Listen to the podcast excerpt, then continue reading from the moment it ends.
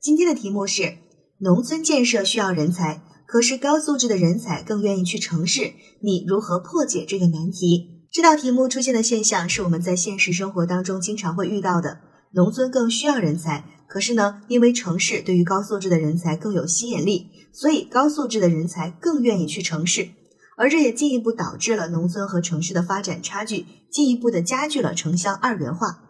所以我们要想办法去破解它。希望农村能够更好的留住人才，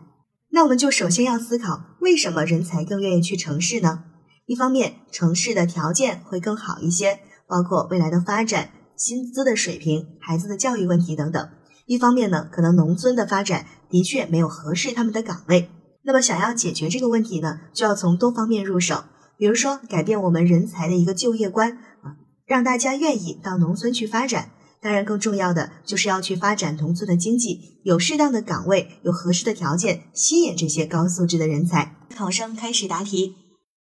你说，只有下得去，本事才能上得来，干事儿才能拿得起。基层最能锻炼人。题干当中的问题是我国经济发展和城市化进程中面临的一个阶段性问题。要破解这个难题，必须从人才政策、农村发展和高素质人才的教育引导等方面入手。首先，政府人力资源部门应关注农村人才需求，出台和实施相应的人才激励政策，吸引更多高素质人才到农村工作。比如，可以适当借鉴大城市的高层次人才津贴政策；再如，在更大范围、更多行业领域，将农村基层经验与职业生涯晋升挂钩等。在引进来的同时，也要积极推行走出去战略，注重挖掘农村援助人才，签订定向服务协议后外送培养，包括学历提升计划。行业龙头企业实训计划等，形成城乡人才良性互动机制，为我国新农村建设提供强大的优质人才支撑。其次，发展农村经济要注重引进高素质人才密集型项目，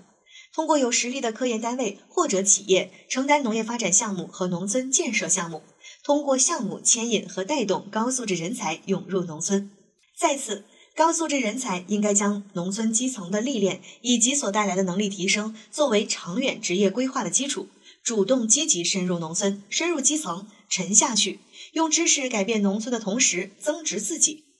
当然，这也离不开高效的引导教育、传导正确的择业观、分析城市的就业形势、鼓励高素质人才到农村创业等，促使更多高素质人才更愿意往农村去。最后。强调乡村振兴，人才是关键，因为人是带动城乡间市场、资金、信息、技术、管理和理念等方面密切联动、深度融合的最佳因素。蓄人才之水，养发展之余，乡村一定能成为干事创业的广阔空间。考生答题结束。